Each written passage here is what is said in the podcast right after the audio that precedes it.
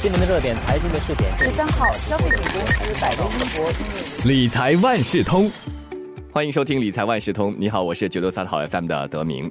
说到这后官病时代啊，随着各行各业表现不齐，就看到了我国经济走向了一个叫做 K 字形的复苏。整体经济是有望增长百分之四到百分之六，将整个股市推向了另一新高点。那另一方面，去年我们看到整体的私宅价格一整年是上扬了百分之二点二。那本地楼市的强劲需求，你或许会问，会持续吗？那制造业复苏所推动的工业房地产的需求，又会给投资者带来哪一些投资机遇？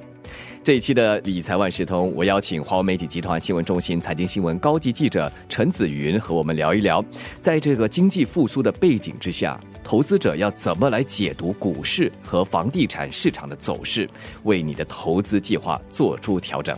子云你好，德明你好，大家好。我看到一些分析，那么指出，我国经历了疫情之后啊，这个经济复苏将会呈现一个刚才所提到的 K 字形的分化走势。也就是说，一些领域，比方说制造业、金融、通信和这零售贸易，将会出现强劲的增长。但是呢，这疫情啊，对一些其他领域，比方说餐饮服务、运输和储存等行业，这影响。还是没撤销的，这行业的表现依旧很疲弱。那么，在各领域复苏步伐不一样的情况之下，我们要怎么为自己制定投资策略呢？分析师就认为，我们应该根据经济的周期来配置资产和股票板块。疫情发生时呢，许多投资者就纷纷买入医疗股，但现在随着经济开始扩张，他们就建议呢，投资者可以将基金转移到价值型的周期性板块。例如工业、金融和能源等。目前呢，我们处在经济周期的早期，就是说经济正开始扩张。那这些价值型的周期性板块，又称为复苏股呢，表现就有可能有所起色。此外，投资者也应该确保资产配置多元化，减少投资失利带来的损失。除了投资这些工业、金融和能源等周期性板块中的价值股，投资者也可以考虑房地产投资。尽管我国去年陷入有史以来最严重的衰退，但本地私宅价格还是取得了增长，这显示房地产市场是相当具韧性的。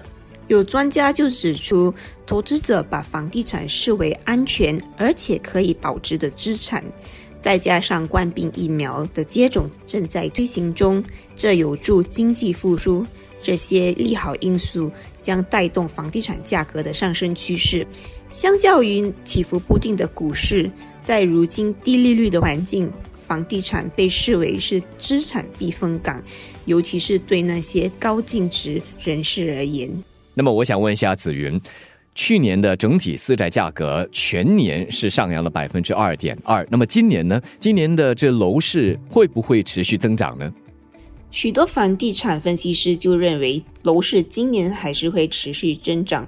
去年楼市增长的其中一个因素，是因为居家办公让人们意识到需要更大的空间，不少人呢就从。较小的主屋转换到大间的主屋，这促使主屋转售市场去年蓬勃，而这个热度呢也延伸到私宅市场。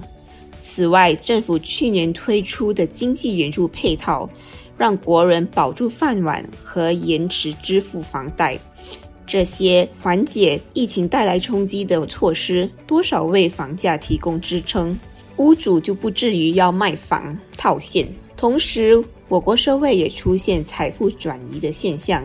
那些战后婴儿潮时代的父母累积了财富后，转而帮助孩子买私宅。他们可能会花一笔钱帮孩子支付首期，也促使年轻一代有能力买私宅。此外，当下的利率环境非常低，也有助于带动买气。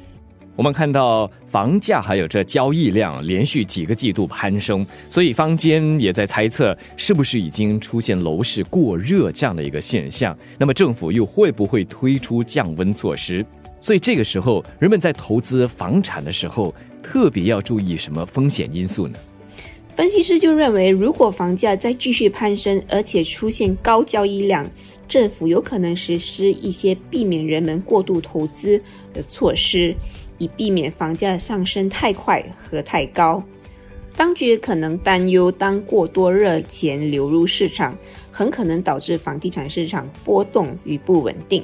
分析师就认为，可能推出的降温措施包括提高外国买家的额外印花税，以及实施针对他们的贷款限制，以避免买家过度借贷。他们强调呢，这些措施应该是针对外国买家，而并非第一次购物者。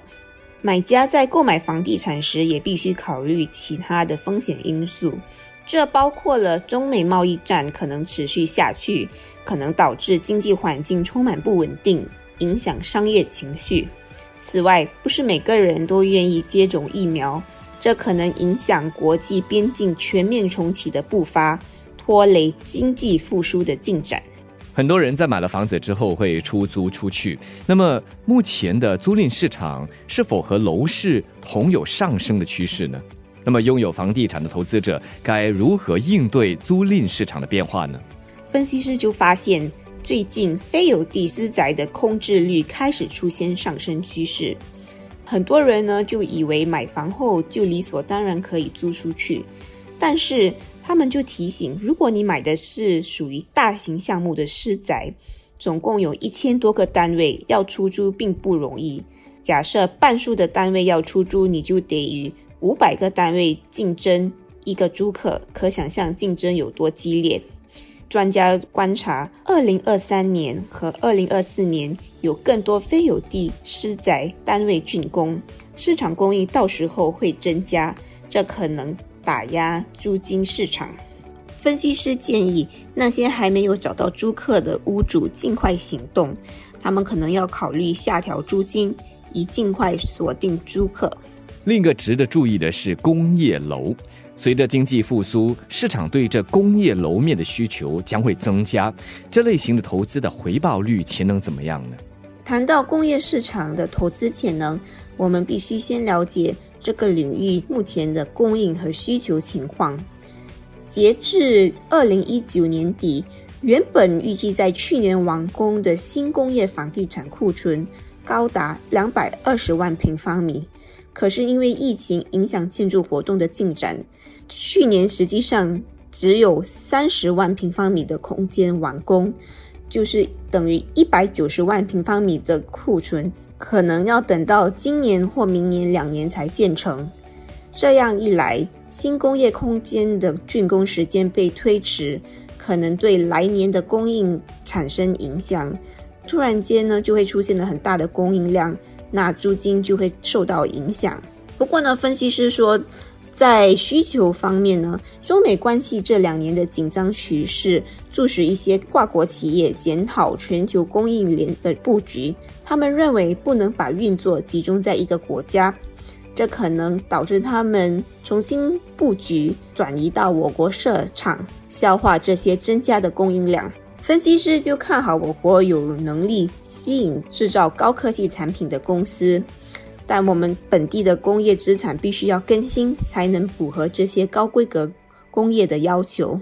此外，作为物流用途的资产的需求也会比较高。有业者就预测，疫情后的两三年，新加坡会变得很有吸引力，吸引这些跨国企业到我国开厂，让工业供应和需求更加平衡。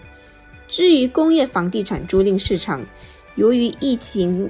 浪潮不断，以及疫苗计划的有效性还是未知，这给经济带来不确定性。工业租金今年预计持续疲软，可能要等到明年之后才出现增长。这一期的理财万事通，我们请子云来给大家说说，在这个后关病时代可能会出现的 K 字型经济复苏，那投资者要如何为他们的房地产投资做布局？再次谢谢华媒体集团新闻中心财经新闻高级记者陈子云。理财万事通每期提供你最需要知道的理财与财经知识。如果你想了解更多，可以到早报的 SG 搜索联合早报财经专栏理财简囊。我是九六三好 FM 的德明，我们下期再见。